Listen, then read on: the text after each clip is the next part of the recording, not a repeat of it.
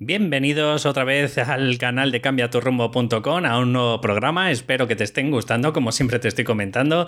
Y bueno, en definitiva, pues agradeceros, oye, pues todos los, eh, bueno, todo el feedback que voy recibiendo de los mensajes que voy recibiendo, los comentarios. Y bueno, pues esto la verdad que me motiva, por supuesto, a, que vaya creciendo y a ir motivándome más y más a que siga haciendo más podcasts y ayudar en todo lo posible a toda esa gente, pues que ha padecido y padece el síndrome del impostor como eh, yo lo estuve padeciendo en mi tiempo. Y bueno, pues deciros que básicamente eh, para toda esa gente que no, lo conocéis todavía, pues son esos miedos que nos eh, paralizan a ir detrás de todos nuestros sueños, como pueden ser miedo al fracaso o miedo a mostrarse porque os da vergüenza. Y en definitiva, pues os paralizáis y nada más que os movéis dentro del área o del entorno del de, planificar y el plantearos las cosas a nivel teórico, pero a la hora de tiraros a la piscina, pues bueno, pues eh, tenéis ese miedo atroz a qué van a decir de vosotros porque, porque os sentís unos impostores, ¿no? Si es así, si os sentís de esta forma o con alguno de los ingredientes, como siempre os estoy comentando, que, que tienen que ver con todo este tema del síndrome del impostor, arrancamos el programa.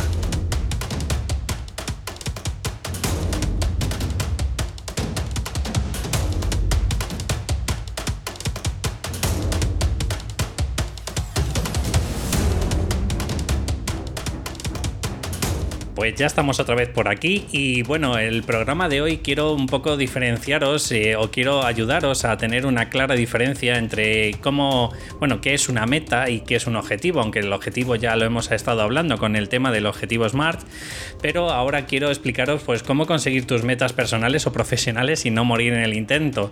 Quiero deciros que este, este podcast es un poco teórico, pero yo creo que gracias a, él, pues por lo menos ya vais a tener una, una clara idea de cuándo os estáis centrando en un objetivo o cuando os estáis, eh, os estáis centrando en una meta.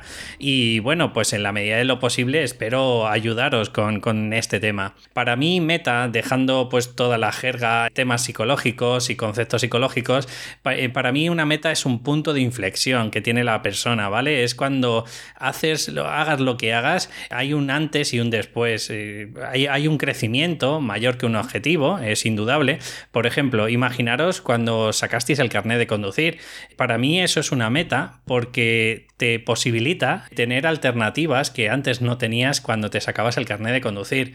O te has sacado, por ejemplo, tu curso, como siempre os estoy diciendo, de terapia o incluso has estudiado una carrera que tiene que ver con, todo esto, como puede ser de psicología, y obviamente, aunque muchas de las veces sea un papel mojado, ¿no? Porque sea un título que tienes para colgar más en la pared, pero si es verdad que, hay un antes y un después, ya estamos hablando de que eres graduado en algo o, que tienes ese curso, pues que de alguna forma te, enseñan o te transmite, pues que tienes un mínimo de formación en, en un ámbito, y yo considero pues que para mí esto es una meta eh, la diferencia con un objetivo, pues para mí son dos cosas o dos puntos importantes. Un objetivo eh, no, no, lleva, no tiene que por qué conllevar crecimiento. Por ejemplo, imagínate, tanto me da igual si es personal o, profesional, imagínate que tú dices, quiero ganar 400 euros al mes más de forma recurrente, ¿no?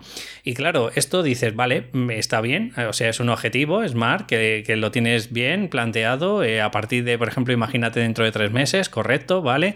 son 400 se puede medir, es específico, hasta cierto punto no sé si es realista o no, pero, pero bueno, vale, esto es un objetivo, pero claro, no conlleva un crecimiento. Otra cosa es que me dijeras que quieres ganar 400 más al, al, mes, pues porque yo que sé, con eso mm, quieres sacarte una nueva formación. Entonces aquí sí que conlleva un crecimiento. O sea que el primer punto es que una meta sí conlleva un crecimiento, aunque no consigas los objetivos. O sea, la intención es yo, por ejemplo, me quiero sacar la carrera y ponte que un objetivo, pues yo que sé, que quieres sacar de nota media un 8 y a lo mejor pues sacas de nota media un 7. Bueno, pues a lo mejor no has cumplido el objetivo que te habías planificado de, la nota media, pero sí tienes ese crecimiento que, te avala pues ese título, ¿no? El segundo punto principal de una meta es que es de mayor duración. Eh, es lógico, ¿no? Una meta podríamos decir que es un poco más abstracta, es más, como te he dicho, ¿no? Es ese punto de inflexión y, para ello pues conlleva más tiempo, ¿no? De, de,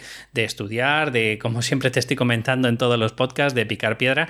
Y en cambio un objetivo, pues oye, si a lo mejor te pones manos a la obra, a lo mejor en un mes, en dos meses, si no es muy retador el objetivo, pues puede que, lo puedas conseguir. Otro ejemplo que te puedo ayudar para, para que te hagas una idea de qué es una meta, pues podrías decir que pedirte un año de excedencia en tu trabajo para emprender pues esto podría ser una meta, aunque no consigas eh, los objetivos, aunque luego en el emprendimiento no te funcione, bueno, pero para ti, yo qué sé, imagínate que te has dado el viaje de tu vida, has conocido pues un montón de gente que no hubieses conocido de otra forma y además, oye, pues has, tenido un montón de sensaciones, de experiencias en el camino y por supuesto que sí, pues luego también encima pues has estado aprendiendo un montón de conceptos y, y probablemente errando un montón de veces, pero esto no es lo importante de, la meta, ¿no? Lo importante de la meta es que tú has utilizado ese año de excedencia y, la has utilizado, oye, pues con, todo tu fe o con tu, todo tu buena fe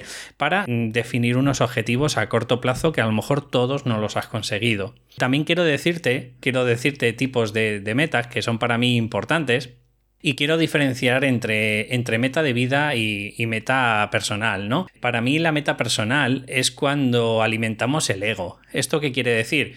Pues poniendo el ejemplo de antes que te he dicho, sacarte el carnet de conducir, no es lo mismo decir que quiero sacarme el carnet de conducir porque es una de las cosas que me exigen, por ejemplo, para mi nuevo puesto de trabajo, y aquí pues simplemente me lo saco y punto, pues porque, porque lo necesito, porque es un punto de inflexión, pero sí es cierto que tampoco sea que me vaya la vida en ello, ¿no? Pues esto eh, es una meta del ego, ¿no? Alimentando el ego. Si queremos alimentar eh, el alma o el espíritu, que sería una meta de vida, es cuando imagínate que te apasiona conducir, todo tu tiempo libre te documentas, ves cursos de pilotaje o haces cursos de pilotaje extremo, ves vídeos, documentales, en definitiva, es como, sin, sin, ir más lejos, tu propósito de vida, ¿no? Es como que toda tu pasión la vuelcas en eso, ¿no? Entonces es una meta de vida o dicho de otra forma, son necesidades del alma. Sin embargo, lo que te he dicho, metas personales o metas eh, laborales, que pueden ser de las dos, son del ego cuando simplemente lo único que tienes es un crecimiento, pero mm, por decirlo de alguna forma no es tan vívido, no es tan no tienes tanta pasión entre medias, eh, o sea, en juego y digamos que que no está centrado como tu propósito de vida si fuera el tema laboral. También quiero decirte que también hay metas profesionales que, como te he comentado, normalmente están, si son del ego, las metas, si solo hay un crecimiento profesional, por ejemplo, imagínate, te sacas un curso de Excel porque de verdad lo necesitas para tu trabajo, y podrían ser metas del espíritu si encontraras tu propósito de vida. En mi caso, pues como ya estás viendo, ya llevo más de 53 podcasts y bueno, pues creo que de alguna forma emano algún un poquito de, ilusión, un poquito de, de, oye, de ganas de ayudar a, la gente, ¿no? Entonces, yo sí que me considero que mi meta profesional es eh, esto, ¿no? Eh, que es el propósito de vida de, intentar motivar a la gente, de intentar decir, pues oye, que, que basta ya de que vivimos en una sociedad victimista, remanga las mangas de la camisa, ¿no? Y, pongámonos todos a currar a nuestra forma, ¿no? Y, dejemos de si mañana va a haber una crisis o mundial o si, a ver, si la hay como si no la hay, pues prefiero estar formado y preparado, ¿no? Por último, quiero hablarte con, las metas profesionales de, corto, medio y largo plazo y, y cómo las divido yo, ¿no? Las de corto plazo podríamos, mi recomendación es de 6 a 12 meses. Y claro, la gente me diría, pero ¿en serio una meta tan larga? ¿No hay metas de 3 meses o de 4? Y digo, pues sinceramente yo te digo, ¿cuánto tardas en sacarte mínimo un buen curso? O, el carnet de conducir, si por ejemplo estás trabajando y, estudiando a la vez, no creo que te lo saques en dos meses, ¿no? Eh, a ver, habrá excepciones, pero mi recomendación media es eso, en el que el corto plazo de, las metas, pues eh, te lo plantees de 6 a 12 meses. A medio plazo, pues estamos hablando de 1 a 3 años. Por ejemplo, imagínate que te sacas un buen curso, como podría ser, yo que sé, de acupuntura, ¿vale? Que me imagino que serán dos años de formación, y luego otro más, pues el, el que vaya arrancando poquito a poco pues todo el tema de la consulta, ¿no? Con el marketing, el, el promocionarte y demás, ¿no? Entonces yo utilizaría una meta de medio plazo. Por último, de largo plazo estaríamos hablando pues desde tres años a toda la vida, si hace falta, ¿sabes? Pero sí es cierto que si tuviera que hacer un, pues como si dijéramos, un marco de, de cuándo es una meta a largo plazo, yo le pondría de 5 a 10 años. Pues te estoy hablando desde, eh, pues imagínate, desde la vida laboral de una persona, podría ser toda la vida, ¿no? O la jubilación. Imagínate que, no sé, que tienes 63 eh, años, pues oye, puedes ir planificando el cuándo te vas a jubilar, qué vas a hacer, qué tipo de actividades te has planteado, ¿no? Bueno, pues esas metas sí que las podrías poner a, largo plazo. O imagínate, pues lo que te digo, que, te estás sacando un graduado de, la universidad, por ejemplo, como podría ser de psicología, y pensando que si todo te lo sacas a la primera, son cuatro años, pero con que te quede alguna que otra asignatura o las prácticas o lo que sea, pues ahí estamos viendo que, que mínimo mínimo te vas a cinco años, ¿no? Por último, decirte que las metas, obviamente, cuando son tan largas, por ejemplo, imagínate incluso hasta las de medio plazo, que tienen hasta 12 meses, yo mi recomendación es que hagas objetivos SMART. Es decir, si, por ejemplo, eh, te, pongo el ejemplo así más tangible, eh, la carrera, que son cuatro años, ¿no? Pues a lo mejor podrías ponerte objetivos SMART años naturales o años académicos. Y ahí, pues podrías empezar a planificarte, por ejemplo, podrías decir, yo, eh, David, me comprometo a, aprobar cuatro o ocho o, tres asignaturas al año y de, con esta determinada manera haces un plan de acción que, yo lo que te recomiendo, por supuesto, es que utilices, eh, te dejaré el enlace al final de las notas del programa, pues la metodología Kaizen, para que de alguna forma es el capítulo 48, por si, por si lo queréis ver, y ahí, bueno, pues te doy las pautas de cómo lo puedes ir desmenuzando para que no se te atragante el objetivo y día a día, oye, pues aunque sea ir pasando apuntes a limpio, eh, asistiendo a clase, eh, ¿me entiendes? O, o incluso repasándolo en el transporte público, pues irte preparando poquito a poco cada día, ¿no? Todo de golpe como cuando íbamos al instituto y luego pues te pegabas la panzada a estudiar los dos días antes, ¿no? Porque además así ni aprendes ni, ni se te queda. También decirte, por supuesto, que no te apegues al resultado. Cuando ya te hayas definido una meta, hayas definido los objetivos, que recuerda que son como puzzle, es como, como una especie de, Lego, ¿vale? En el que la meta podría ser lo más abstracto, podría ser lo, más, eh, lo menos tangible, lo menos específico.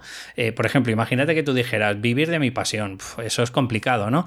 Pero sin embargo, si coges y dices, pues venga, lo voy a dividir en tres o cuatro objetivos y de alguna forma sí puedo ir midiéndolo, pues puedo ir midiendo pues lo que te estoy diciendo, desde cuántos clientes necesitas al mes, eh, qué formación necesitas, cuánto dinero necesitas para invertir, ¿ves? Pues todo eso son objetivos que sí puedes ir poniéndote para conseguir el vivir de lo que te apasiona, ¿no?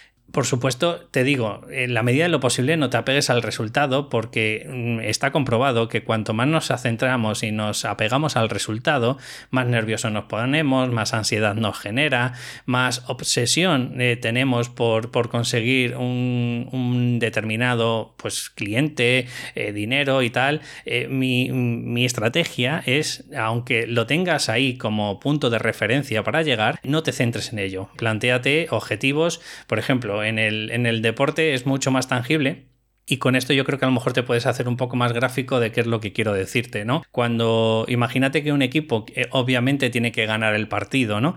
Y todo, todos los equipos quieren ganar el partido, o sea, no salen a perder, rara es la excepción, ¿no? Eh, pero ¿me entiendes por dónde voy? O sea, la idea es, claro que quiero ganar y si puede ser de cinco goles, por ejemplo, en el fútbol, mucho mejor, ¿no? Sin embargo, eh, hay unos objetivos que sí puedes plantearte, por ejemplo, en el campo, y es, pues, por ejemplo, intentar conseguir que haya, pues no sé, de media 5 o 6 fueras de juego para que el equipo contrario, oye, pues no le dé tiempo a, disparar, ¿no? A portería. O puedes plantearte el, yo que, eh, no sé, por ejemplo, imagínate que dices, pues eh, si la media que tenemos nosotros de perder balones en los, en los partidos es de, no sé, 15 eh, balones perdidos, pues vamos a hacer todo lo posible, estrategias que se hacen en la semana para, que, para reducir esas pérdidas de balón. O, a ver, otra cosa más. Por ejemplo, podría decirte que, que si tenemos un lateral derecho que corre mucho, pues vamos a intentar mandar bastantes balones a ese lado y si además el, contrario, pues oye, pues es tan rápido que, es capaz de, de, zafarse todo el rato de él, pues vamos a intentar mandar balones al lateral derecho para que vaya subiendo el balón y que de alguna forma pues vaya estructurando un poco la jugada de ataque, ¿no? O sea, si os fijáis, os acabo de poner tres ejemplos que vosotros podéis hacerlo sin eh, apegaros al resultado. En vuestro caso, pues podríais plantearos, pues eso, lo que os estoy diciendo, estudiar cada día, pasar los apuntes a limpio y, y no tiene nada que ver con el resultado final de un examen o no. Pero si tú has estado picando piedra cada día, pues probablemente te va a ayudar muy mucho a que al final consigas o se aproxime bastante conseguir ese objetivo y por ende al final la meta que te quieres conseguir, ¿no? Después no te juzgues, eh, date la oportunidad de ser quien eres, date la oportunidad de, de, crecer, porque date cuenta de que la meta está orientada única y exclusivamente en crecer, entonces para ello aunque al principio pues puedas sacar eh, menos puntuaciones, menos resultados, como te estaba comentando hace un momento, tienes que darte la oportunidad de, avanzar. Otro ejemplo que te quiero decir de deportivo, pero siempre lo puedes eh, extrapolar a, lo personal y seguro que, me vas a entender. Si un jugador es muy bueno de baloncesto con una mano, por ejemplo con la mano derecha, cuando empieza a utilizar la mano izquierda, claro, el porcentaje baja abismalmente, porque, porque claro, es la mano torpe, nunca la ha utilizado, nunca eh, le ha dicho nadie que la vaya utilizando desde chiquitito hasta que llega el primer entrenador que le dice, no, no, tienes que utilizar también la mano izquierda porque estás perdiendo un 50% de tu cuerpo, ¿no?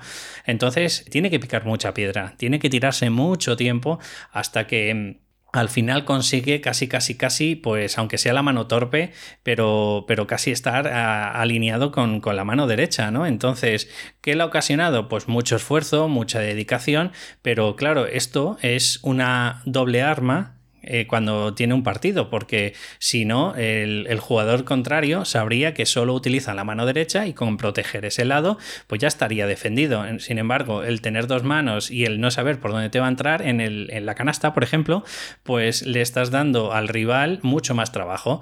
Pues yo te propongo a nivel personal que hagas exactamente lo mismo, no te juzgues, date la oportunidad de aumentar esa mano torpe utilizando la misma analogía y en tu caso pues lo que tienes que hacer es alimentar esa motivación que tienes cada día para que de alguna forma, oye, pues vayas creciendo poquito a poco. No te pongas etiquetas, que esto te lo llevo hablando desde los primeros podcasts y te digo que las etiquetas son el peor enemigo del crecimiento personal. ¿Por qué? Pues porque como nos etiquetamos diciendo yo soy así o yo soy asado o yo soy de esta determinada manera, nos imposibilitamos a, crecer de otra forma, ¿vale? Nos estamos coaccionando nosotros mismos a, a demostrarnos que podemos valer de otra forma. Sin embargo, si decimos que yo soy así, pues sí, nos estamos catalogando de alguna forma porque sabes que el ser humano y la mente eh, le encanta catalogar todo para saber si no está en A, está en B, pero de esa forma lo que vas a, conllevar con esto es que nunca te vas a dar la oportunidad de crecer. Dicho esto, acepta los errores, tienes que aceptar que probablemente no vas a aprobar al 100% ni, ni, vas a conseguir todo al 100%. Eh, es más, yo me conformaría con, con aceptar eh, o con aprobar el 51% porque eso quiere decir que cada día vas creciendo un poco y ser consciente de que el otro 49% vas a palmar, vas a, vas a errar y no te lo tomes como fracaso. Por último, quiero también decirte y hacerte un repaso de todos los podcasts que estamos haciendo hasta hoy, es que tanto si ejecutas una acción como si no la ejecutas, en realidad es una decisión que estás tomando. O sea, es decir, cuando te paraliza tu miedo, a tomar una decisión para, conseguir, bueno, no es una decisión, sino te paraliza a, hacer una acción para conseguir tu, tu, meta personal, por ejemplo, o tu meta, ya te he dicho, de propósito de vida, ¿no? O meta de vida. Pues cuando haces eso, te das cuenta de que en realidad lo único que estás haciendo es tomar la decisión de tengo miedo y no quiero hacer nada, ¿vale? Entonces quiero que seas consciente antes de arrancar que tanto si haces como si no haces es una decisión. Por último, quiero explicarte una pequeña anécdota mía personal y es que quiero decirte que yo hace 20 años cuando estaba en el ejército pues mi pasión era sacarme el carnet de piloto no porque yo los veía ahí tan imponentes con su traje y joder y eran pues unos profesionales no del campo no y me sentía la verdad que con unas ganas increíbles. Eh, yo incluso llegué a preguntar un par de veces de cuánto costaban claro que eran unos precios estratosféricos para mí de cuánto costaba sacarte el curso de piloto. Así que bueno quiero darte un poco una pequeña anécdota en el que, pues eso, yo hace 20 años me lo planteé y no la había dejado ahí, esa meta.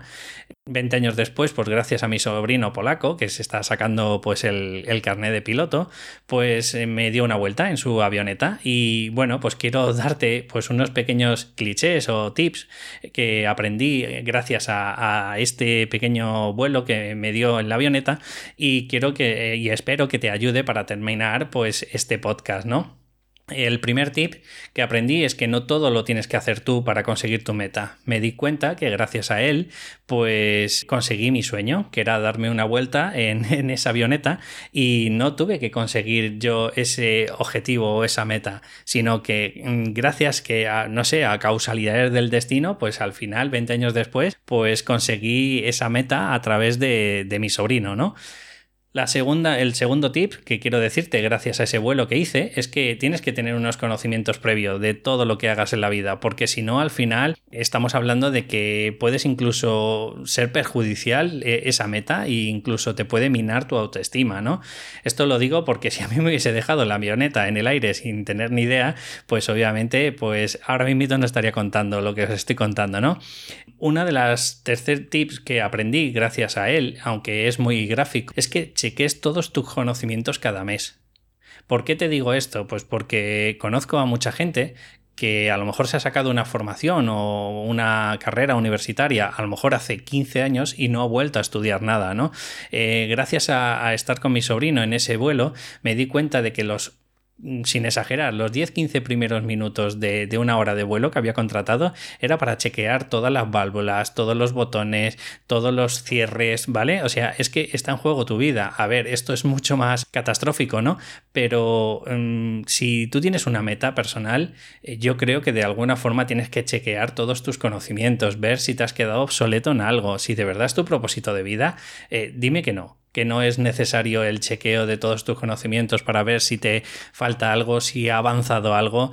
No sé, para mí eso me encantó. Otro tips es que disfrutes, disfrutes del vuelo, disfrutes del camino, disfrutes de lo que te apasiona y como te he dicho antes, que otro ejemplo, otro tip que te he dicho antes es que no te centres en el resultado, ¿no?